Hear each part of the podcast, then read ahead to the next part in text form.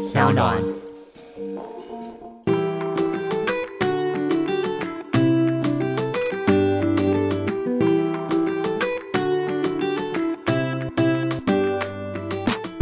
欢迎回到 Ivy 爱公威。今天呢，邀请到的是我自己非常喜欢知名的艺人、跟主持人、跟作家曾宝仪宝仪姐。Hello，昨天半夜那个两点才睡觉的艾莉，你好。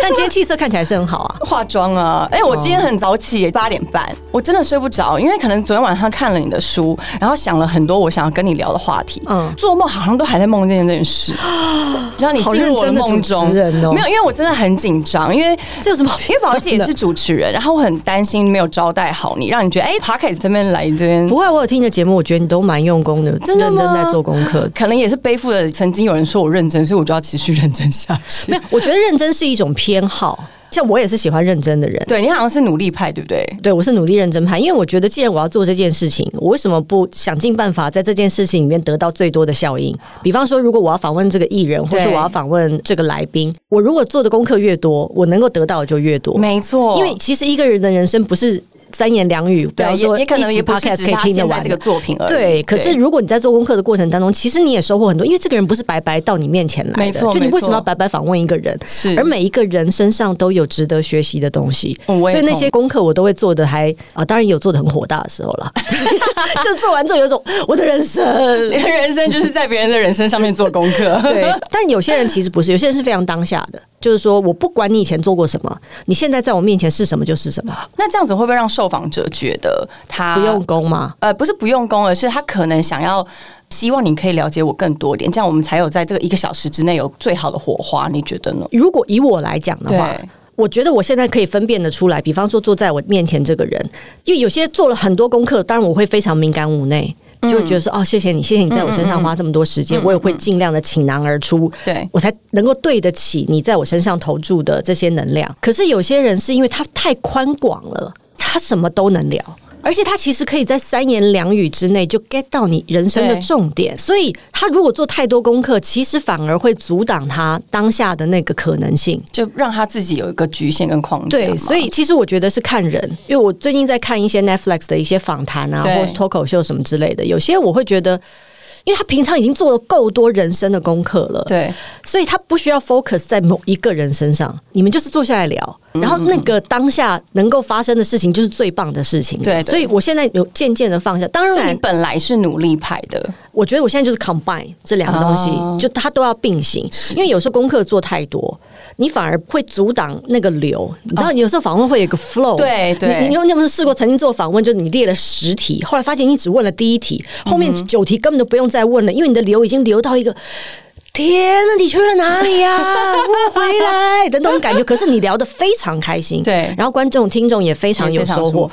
你不能说那不是一集好节目，没错。所以我觉得功课做得好，如果那个流不在的时候，你还有一个可以有一个资源库可以调出来，对没错这就是我需要安全感。我也需要，对，对所以我功课我还是会做，但是大部分的时间，可能因为主持做多了，我知道那个流会在哪里，抓得到那个流，我抓到那个流了，嗯然后我因为顺着流走真的很美，好棒哦！我希望我们今天有这个流，就 这个开头我。觉得已经有了啊，你真的吗你你还没有 feel 到 果然是前辈，已经 feel 到那个流了，那时候就是没有也要硬硬硬说有这样子。欧文宝仪姐，我其实因为你说你以前是一个努力认真的人，那应该说你很用力在抓一些东西。但是我在我们回家吧这一个网络节目里面，其实我看到的是。一直在说你曾经是个用力抓的人，但是你在这个节目里，你觉得你自己是放松的吗？其实我蛮松的。很松，对不对？对，这个节目最不松的一件事就是早起对，那但节目没办法、啊，但是应该说你的心态松很多吗？哦，超松的。怎么一方面是因为我觉得我有一群非常好的伙伴，因为这群伙伴真的都是真的很想跟他们出去玩的人，即使那个地方还好，我觉得我们这群人也会玩出一朵花。对对对对对，就是有些人凑在一起，你就会觉得啊，没关系了，什么都不做，在那边晒太阳也非常好。我觉得人很重要。嗯哼，然后再来就是我刚刚说的嘛，其实我很想放手让那个流发生。我很喜欢我们的气划，因为我们气划是以前的我，你看到你以前的自己，哎、他他比我更强。我觉得我二十五岁，他现在才二十五岁。对我觉得我二十五岁的时候，我没有办法一个人做出这样的节目，所以对我来说，我能够做的最好的支持就是支持他所有想到的奇怪的点子，嗯，不管他成功不成功，对他都能够在里面得到学习养分跟成长，然后知道接下来要怎么走。因为我们曾经试过，比方说他安排了一个 round down，我们要先做这个，然后我们再去市场。到了那边，别人才跟他说，如果你待会拍完这个才去市场，市场就关门哦。他才说哇，我没有考虑到这件事。哦，所以他也还在学习的阶段。这是他的第一个节目，哎，是不是很棒？对，算是一个很成熟、很舒服，而且确实有那个第一个节目那种青涩舒服的感觉。因为我也很珍惜这个东西，你知道，对因为这东西做两季可能就不见得有了，而且因为我们所有人都是明白人，嗯从导演、制作人、摄影师。收音师，对甚至是我的经纪人、化妆师，嗯哼，其实我们都是节目的一部分，都是其中一个角色，对，因为成本有限，所以每一个人都得做蛮多事情，所以每个人都很清楚我知道这个事情，所以我们都会用最大的 support 跟支持去完成我们计划想出来的火花。我们真心的爱着我们去的每一个地方，我觉得遇到的的每台湾走。透透哎、我们回家吧这个网络节目它是有八集，嗯从台中以南对不对？哦我们有南投啊，宜兰也算以北啊，我们没有设限。我们后来都觉得我们实在太狭隘了，台北也是台湾的一部分其实我很好奇的是，因为其中你们有一集是宝儿姐有分享到说，你们找了这些来宾呢，他们都是台台北女北女生。嗯那这样子的想法是出发于出发于想说给第一季做个主题。其实我们 in some way 很多人都是台北女生。我们虽然在台北求学、就业、成长、成家，但是其实我们生命当中有一个很基本的养分是来自于另外一个城市跟乡镇。我们过年的时候有另外一个要回去的家，没错，所以为什么你看返乡，现在大家抢票又抢到快疯掉了？嗯，这就是现状。那个家是我们心心念念的，让我们成为现在的我们的一个很重要的基础。是所以我们想说，好，那我们就定一个主题，台北女生以女生为主，都是女生，然后我们发散出去想。对我觉得其实有一个主题去想事情会变得很有趣，要不然你去哪里都可以啊。你是你是哪里人？我是桃园人，所以我很有共鸣。桃园其实很近，没有哎、可是我整个的九九桃园真的很近，好吗？你是把那些高雄、我知道东人，因为我是这个桃园乡下人，是那种龙潭，然后石门水库，那不是很好吗？台北对我来说，真的就像你说的，台北女生她们会有一个共同的状态，就是她们是在一个异乡打拼，嗯，然后呢，她们可能久久回一次家，嗯，回家的时候感觉是温暖的，可是我没办法在家里面待很久。我说年轻时候的状况，然后你会觉得跟家是有距离的，所以在我们回家把这个呃节目里面，我其实很大共鸣是，真的是你在离家之后才想要回家看看，这也是为什么我们在今年做这个节目一个很大的原因，因为二零二零年很多移动都停止了，对，就是我们必须停下来看看。我们真的想要待在哪里？没有办法自由移动的时候，因为当可以自由移动的时候，你就会觉得啊，我想要去哪里旅行，我只要有放假，我就不能待在原来的地方，我就是要去 some place，然后我要拍照，我要打卡，我要告诉别人我有在移动。对，可是当移动成为一个不可行的方案的时候，你最想去的是哪里？最让你感到安心的是哪里？这个时候我们才有机会回过头来看自己的家长什么样。是因为我就是一个活生生的例子。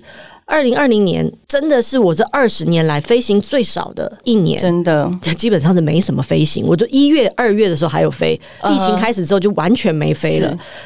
它就是我一个人生的反省跟整理。如果我停下来了，我哪里都不能去了，我可不可以看看我现在所在的位置有多好？我可不可以静下心来，回头看自己，我还有什么，跟我是什么？是因为我们大部分的时间都在寻求别人对我们的认可。渴望往外追求对比方说，我们总觉得得啊，不管是外国月亮比较圆，或者是我们总是要得到台湾之光这样的肯定，我们才能够肯定自己，好像别人给我们摸头了，所以我们好像真的做的不错。但其实我们已经做的很好了我们为什么不能自己给自己摸头说 nice job？像我自己啊，我之前是空服员，所以我一直飞来飞去。觉得我的工作其实让我更能够知道家是什么地方，因为我大部分都不是在家里，嗯我大部分都在各个国家，而且是为了工作出去。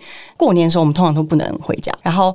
因为我那天我讲到我就好想哭，我那天早上不能在家里面吃年糕，嗯，我在路边大哭。我明白，那时候男朋友吓歪了，他说大年初一去哪里跟你生年糕啊？可是我就说，其实我不是想要吃年糕，我是想家。嗯，这是 flow 吗？这是 flow 啊。哦，而且我觉得这就像我看你书的时候，因为你的书里面一直在哭、欸，我觉得对我来说，哭其实是一个释放，嗯，因为里面一定有个东西被启动了，对对对所以你的身体会有反应。对，刚刚我们在聊回家这个话题的时候，其实也只是启动了你过去曾经有的一个回忆。其实那个东西还在你的身体里面，不管是你没有让它流动，或者是你曾经把它压下来说：“哦，不行，我是一个专业的空服员，所以我得完成我的工作。”但是事实上那件事情还没有过去。可事实上，它是一个很美的事情，是因为你在那个过程当中，你发现的是什么？你发现的其实是爱。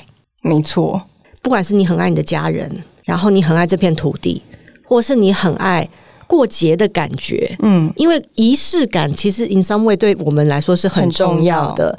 你说，尤其像过年的话，表示我们又走过来了，然后我们可以重新再展望了，对，好像按一个 refresh 的 bottom，然后再往前走了的那种感觉。更有力量的感觉。，对，我们可以跟我们生命当中最初的连结的那一群人相聚，没错，没错。然后我们大家看看彼此今年过得好吗？嗯然后得到祝福，再继续往前走，那就是一个过年的意义。就对不管你在做什么，可大部分的人其实现在有点有点 miss 掉这件事情了。所以其实对我来说，你刚刚其实只是打开了一个，爱的开关。对我后来发现，其实我是很重视这件事情。我以前因为工作跟各种的包袱，我想要让大家知道，其实我是很坚强的，我不需要加保护的。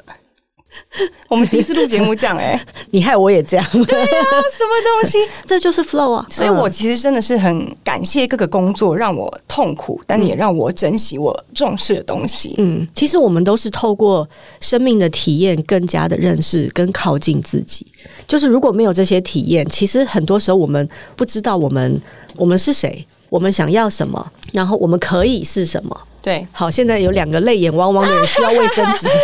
谢谢你。其实这也是为什么，不管是我做这个节目。我们回家吧，或者是我出了这本书，叫做《人生最大的成就是成为你自己》。是我觉得昨天你在看这本书的时候，其实你也打开了开关。没错，因为你在看的过程当中，你也会想，我有好好的成为我自己吗？然后我有透过我生命的这些历练，明白生命的美好，每一个体验都是一份礼物嘛。是其实我觉得你已经 get 到了，我其实一直有这个感动跟感受流动在身体里，但是我常常会想要把它压下来，嗯，或是我可能为了要很多事情顺利的进行，我就会去忽略这一点。但是我很开心的是，我每次在看书的时候，或是上一些心灵成长课程的时候，我都可以把这个感觉找回来。嗯，但我现在要再继续做的功课，可能是我要持续的让它在我的生命中流动，甚至我可能就像宝仪姐一样写了这本书，然后用这本书来感受更多人，让他们可以去检视自己，可能你要怎么样跟自己连接，嗯还有你自己要怎么样找回你自己。成为你自己，接着你要代表你自己，然后回到家里面。嗯，我自己认为，宝姐这本书里面呢写的一句话，我打开我的开关，因为你说人其实可以有选择的。非常的认同，嗯不是说我以前觉得人是没有选择，我也是跟你一样觉得人是有选择的，嗯因为我的工作有很多很多的读者或是我的 follower，他们可能会跟我说，我的人生就是没有选择，我就是这么的痛苦，我的家事、我的工作、我的一切。但是其实我想要很简单的告诉他们，其实你是可以有选择的，可是没有办法用三言两语去带过。但是我在你这本书里面真的是看到了，因为你说人是有选择，你可以选择一个如何去定义你的生命。比如说，我们拿疫情来说好了，这是一个恐怖的事情，这是一个恐惧，你让疫情对你的生命产生恐惧，或者是你让疫情让你感受到，其实你是值得去爱你的身体的，所以你要去珍惜你的生命，然后你会开始注意自己的健康。这一点可以跟我们聊一聊吗？对于人生是有选择这件事，我跟你有同样的状况，比方说，像我出了上一本书《五十堂最疗愈人心的说话练习》之后，对，也会有很多人跑来问我，我到底要怎么样才能爱自己？其实这是一个非常大的课题。对对对，首先，爱自己这三个字，爱这件事情跟自己这件事情，嗯，绝对不是三言两语说得完的，而且绝对没有标准答案。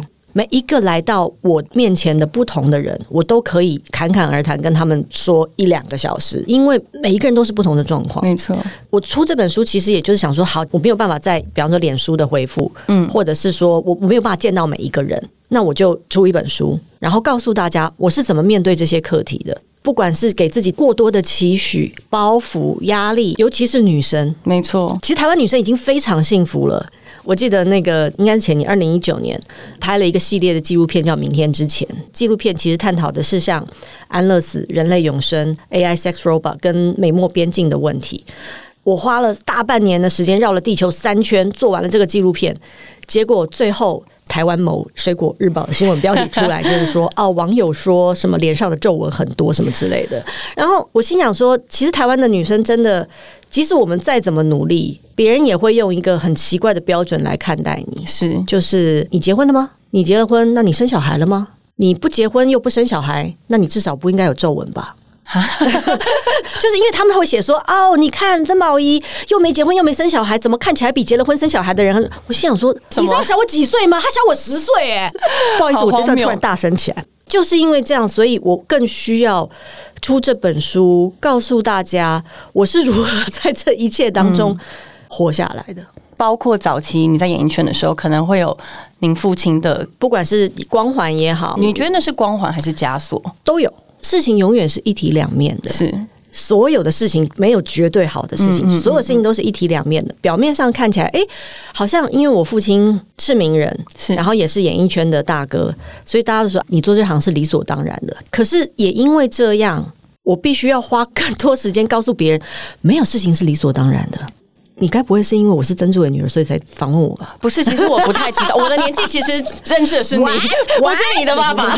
对，所以回到这本书，我们是有选择的，就好像我可能无法选择我父亲是谁，但是我可以选择接受他对我生命带来的祝福，承担起那些我应该要负起的责任。对，就比方说，如果我这辈子都用一种啊，反正我就是谁谁女儿，所以 well，我就是这样了，我再努力也不可能超过他，那怎样我就摆烂吗？或者是我等着我等着分遗产吗？我到底要用什么心态才能活下去？是，可还是我其实就做自己就好了？我是谁谁谁女儿这件事情不能定义我，那到底什么事情能够定义我？我还有什么选择？我能做什么选择？我选择要成为谁？我选择什么样的价值观？那才是我能够做的决定。对，所以很多人会觉得说啊，我没有选择，我都很想跟我那些说这句话的朋友说，你只是选择相信你没有选择，没错。所以。选择有非常多种，因为我所谓的选择不是一种物理上的选择。以前物理上的选择还不能选择，现在物理上选择可多了。比方说，以前以前你是双眼皮就是双眼皮，是单眼皮就单眼皮。现在你是单眼皮，马上选择变双眼皮也是可以。对，怎么啊？眼头太小，马上给你剪开来。就但那是另外一种。可是事实上，我觉得你的心态是可以选择的。当你选择用什么样的心态过你的人生。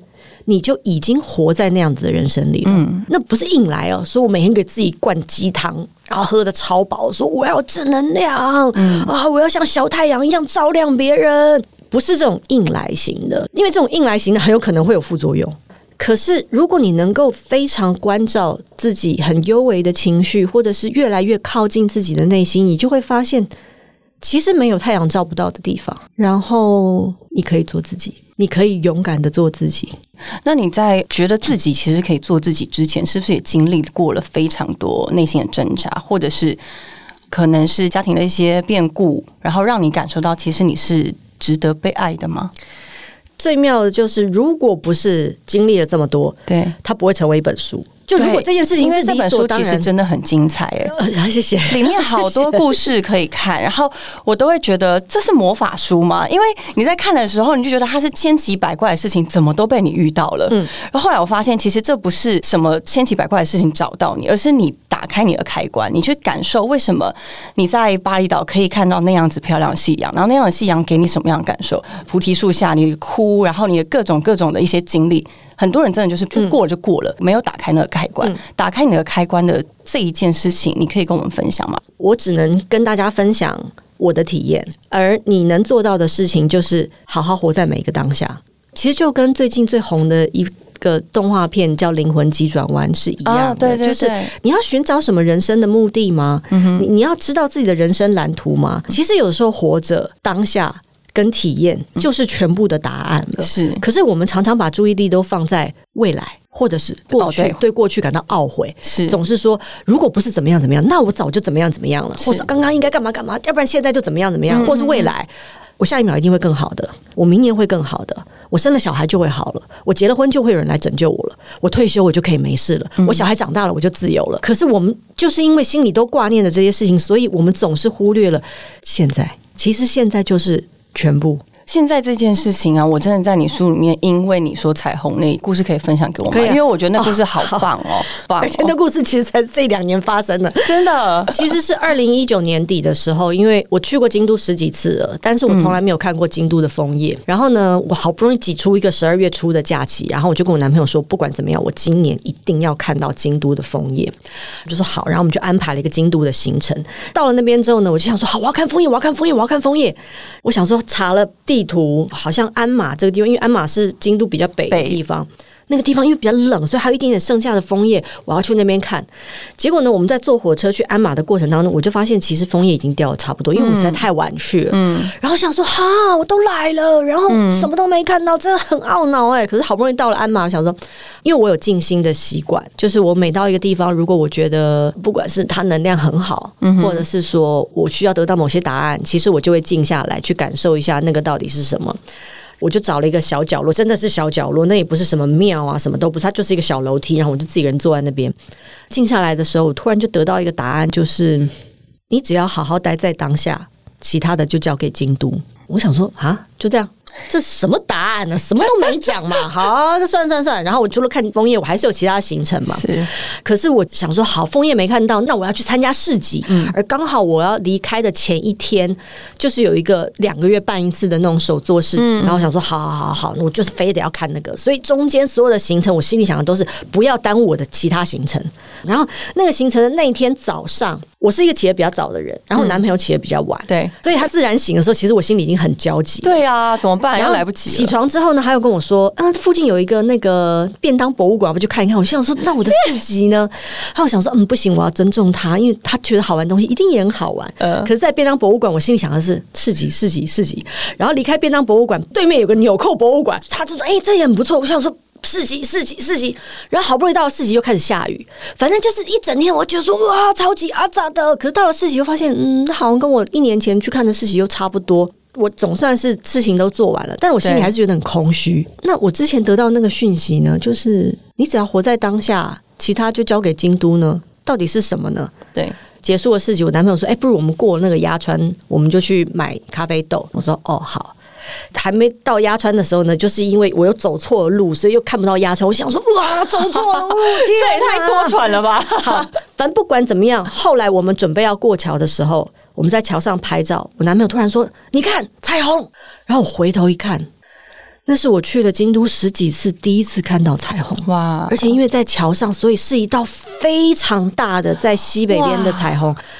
我心想说啊，我明白了，如果不是因为早上这些耽误，我没有去便当博物馆，我没有去纽扣博物馆，他没有睡过头。如果不是因为下了雨，如果不是因为我走错路，我怎么会刚好在这个桥上看到这么美的彩虹？哎、不好意思，我眼泪又流下来了。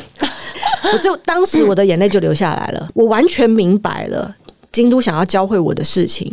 其实一切都有非常美好的安排。如果我能够相信这件事情，我不管在便当博物馆，我不管在纽扣博物馆，不管是下雨，不管是走错路，我都会愿意臣服跟相信。后面还有更大更好的安排在等着我，所以我只要好好的待在当下就好了。我为什么要焦急？我为什么要责怪自己？我是不是做了错的决定？我为什么要赶行程？我觉得那是京都的彩虹教给我非常棒的是。一个体悟。我觉得大自然是一件很奇妙的事情，因为像我看你这本书里面有非常多是因为大自然，然后让你感受到很大的共振，跟让你感受到疗愈，以及你不孤单。因为我自己是一个很爱爬山的人，只有在山上的时候，才感觉到被接纳。跟我是个小小小小小小的自己，而我又可以有各种面相，因为山都不会觉得你很奇怪，所以我自己在大自然里面，我很想要告诉所有人，大自然真是一个让你可以非常放松的地方。在你的这本书里面找到了一个可以很明确诉说的方式，原来是因为大自然让我们觉得不孤单，因为他们是毫无保留的爱你、祝福你，然后愿意与你共享这个世界的美好。你刚刚说的非常好、哎、其实除了我们不孤单之外，他们没有 judge 我们、哎，对，他们从来不会因为我们是好看不好看，今天有没有粘假睫毛，然后我们有没有修眉毛，或者你是男是女，我们有没有穿名牌，是。我们是什么职业，我们是什么性别，我们是什么性向，没错，没有在 judge 我们的，他们就是如是的待在那里，然后让我们成为自己。对我来说，就是全然的爱，是。让一切事物为之所是，而我觉得那就是爱自己。所以我在这个过程当中学会了，我不想再成为别人了，我不想再成为那个下一刻还会更好的我自己。我现在就很好了，我能够活着，我能够呼吸，我能够存在，我能够分享，我已经很好了。是，不是我已经好，我很好了。你很好，然后我因为得到了这么多，我也愿意付出这么多，因为爱是流动的。是不管是我会愿意花更多的时间体会大自然的美好，或者是我会更珍惜。所谓的珍惜是方方面面的珍惜哦。比方说，当你体会了大自然的美好之后，你会更珍惜食物。你要想，每一天来到你面前的每一餐都这么不容易，谁种的？谁养的？谁处理的他们，让他们到不同的市场，然后从不同的市场来到你的厨房，或者是来到你去的餐厅，谁帮你处理的？谁在帮你做饭？谁在这餐餐点上赋予了他想投注的能量？当我开始体会到这件事情的时候，我真的我去餐厅吃饭也好，或者是怎么，我都很清楚，我可以知道这个餐厅到底有多用心。哦，我觉得这个厨师很用心，但外场撑不起来。这外场不知道他的厨师有多用心，或者是他的确选了非常好的材料，但是处理的人不明白，他以为我只要把和牛买回来。切了、烤了，放在你面前，那就是可以收你很贵的钱。但其实不是这样的，你越是不管是好或不好的食材，对我来说，只要能够得到珍贵的处理，它都是非常棒的食物，是跟对你生命的支持。这些食物支持着我们活下来。嗯哼，我们为什么不好好的谢谢他们？我现在吃饭，要么就是很感恩。要么就是很生气，很生气，就是 为什么不认真对待那个食材呢？我曾经去参加过一个节目啊，然后那美食评论家竟然很小声的跟我说：“我跟你讲哈，曾宝仪，十年之后啦，AI 就会取代厨师了，因为啊 AI 就可以可，AI 就会分析不同的成分，然后怎么搭配做出最好的食物。他大概觉得只要炉子调到差不多的温度就他是科学脑，然后我我只见过他那一面，因为我不想再看见他了。但是我真会觉得说，你怎么会不明白那些所有人跟大自然灌注在那里面对的东西，绝对不是计算机能够算出来的，真的绝对不是。那你吃维他命就好了，吃维他命是啊活下来。你喝营养奶，你不要掉点滴啊。不好意思、哦，我讲到这会有点火大。但是其实我觉得，在活这么多年的过程当中，嗯嗯我真心体会到美好。是而我感谢这一切的美好。而当你感谢的时候，其实美好会不断的在你生命当中出现。我相信，好，如果你要问我你要怎么打开那个眼睛的话，嗯其实感恩是非常好的工具，因为当你开始感恩你身边所有发生的事情，你就会知道你真的活在祝福里，面，每一刻其实都是大家的帮助、大自然的支持，那都是爱。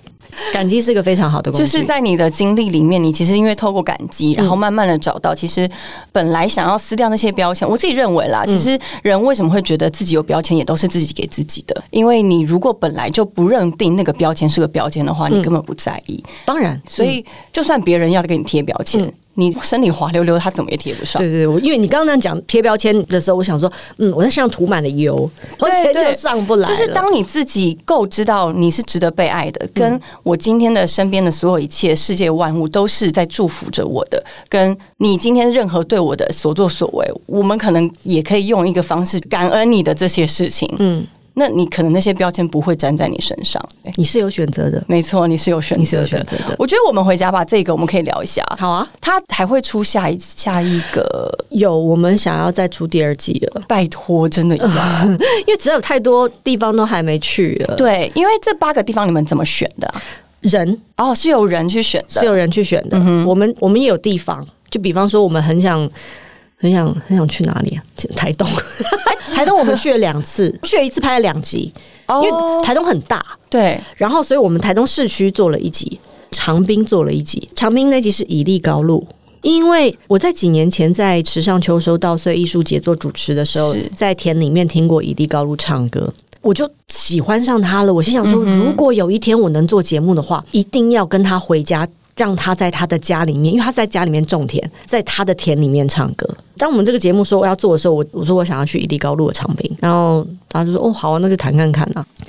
伊犁高路为什么会在长滨？是因为他希望他的女儿能够念一个全阿美族语的学校，而全台湾这样的学校真的很少。嗯嗯嗯。那丰滨就是长滨以北的一个地方，就长滨跟丰滨的交界的那个地方，就有一所这样的学校。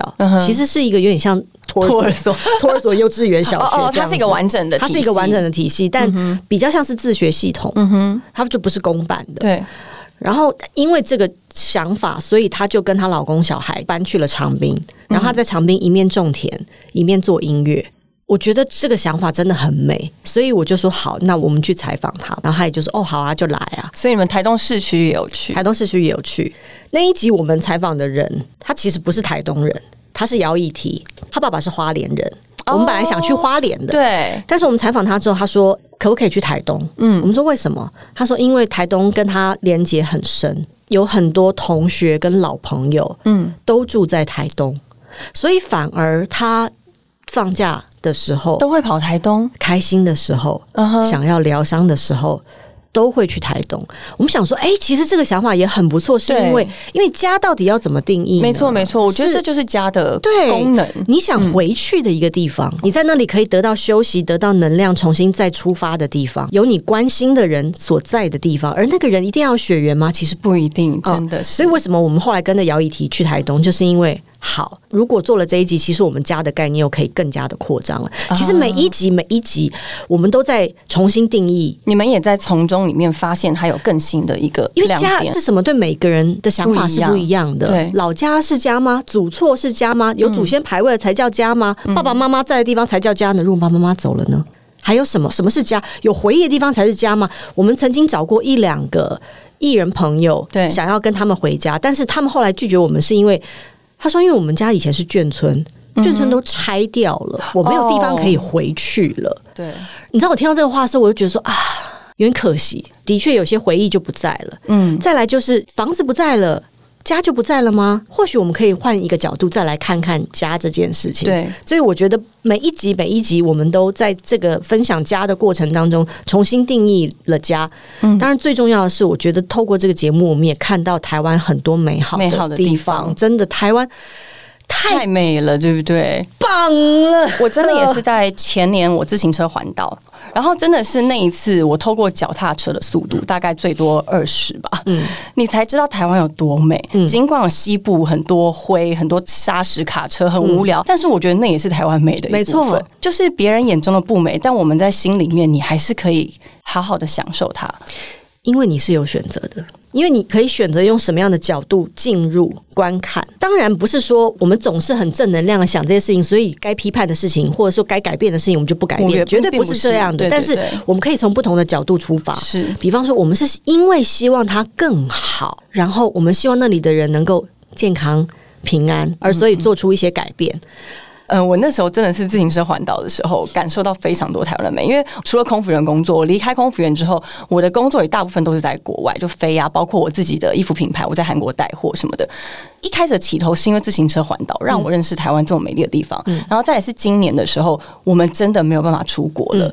然后你就会开始想到啊，我是不是可以在台湾的哪些地方多看看、多感受，甚至我花更多时间在我的家里面。在家里面的时候，因为你没有很多其他的干扰，然后你可以选择把工作拒绝在外，你就会有很多时间跟自己独处。我从小其实就是一个害怕寂寞、很需要热闹的人。但是我长大之后才发现，其实能够有一个自己可以独处的能力，是一件非常棒的天赋。没错，没错。而且其实不是说天赋，它其实是可以慢慢练习。你可以打开一些开关，然后你感受到，其实自己独处呢，你可以成就很多事情。嗯，那像你刚刚说的，我们回家把这个家的定义，我在昨天晚上做了功课，到两点多的时候，我想出了一个新的想法，好想听。就像你说的，家难道是父母在的地方吗？或是你出生的地方？其实不是，是你的精神所在。你在哪里，你家就在哪里。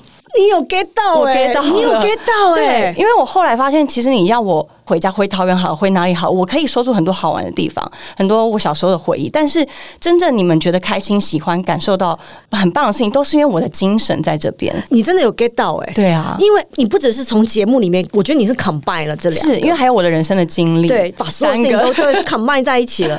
而且你刚刚说的话，真的很像我上礼拜做另外一个访问说的话。哦，真的吗？因为家的定义其实是因为年纪会改变的嘛。是有时候我们离开家的时候，我们会想念那个很物理上的家。对那个物理上的家可能是一个房子，就是我们刚刚说的家人或父母所在的地方，我们过年要回去的地方，是我们拜年拿红包的地方。但是当我们活到某个年纪之后，我们学会跟自己相处了，我们真的能够好好待在当下了。对，我们会发现，我在的地方就是家，我心能够安的地方就是家。你看起来很年轻哎、我没有哎、我其实有一段历练，但是我很感激的是，我可能很打开我的感官去感受生活一些事，才有办法这么能够接到人家的一些我们的 flow 好了，嗯就是那个嗯 flow 才可以弄跟上。其实要接到别人的 flow 之前，你得先接到自己的 flow。嗯哼，然后你就会觉得说，哎、当然这个也可以，那个也可以。其实当你可以接很多 flow 的时候，你会变得非常宽广。嗯，因为你会发现，没有东西能够局限你，也没有东西能够定义你。对应该说也没有东西能够完全定义这个世界。我们尊重每一种不同的存在，对它都有自己的可能性。每一个生命都有背后自己的故事，每一个人都不是白白的活到今天的。没错，没错。然后回到自己，其实我们也是一样的，很多事情都是一体两面的。你往外看的时候，你也在往里面看；嗯，你往里面看的时候，其实你也在往外看。色即是空，空即是色。这很馋哎、哦，我觉得今天真的非常开心哎、我很开心，谢谢。，对，好棒哦！而而且且我开了一天好好的头、哦。今天的第一个工作，今天第一个工作，对对对啊，你等一下是要到那个出版哦。说到这个，你知道我昨天嗯把制作人给我的那个，我原本以为是导读，哦。就我打开看 这么多页，所以我才读到两点多，但是是很很 enjoy 的把它给读完，哦，谢谢你，我觉得很开心。我也很开心。对，我也希望大家能够有机会可以去看看这本书，叫做《人生最大的成就就是成为你自己我今天看到你，真有种碰到知己的感觉 就是》，好棒哦！我如果三十四岁也能够活得像你这样就好了。但是你真的是我现在觉得很期望成为的那个心境的人的状态耶。你成为你自己就好了，你真的已经非常非常好了。谢谢宝仪姐，谢谢，也谢谢宝仪姐。今天呢，呃，聊聊 podcast 里面，然后到底你要怎么样定义你自己？其实不用定义，因为你成为你自己就是一个最棒最棒的事情了。谢谢宝仪姐，谢谢 Ivy，谢谢大家，我们下次见，拜拜。拜拜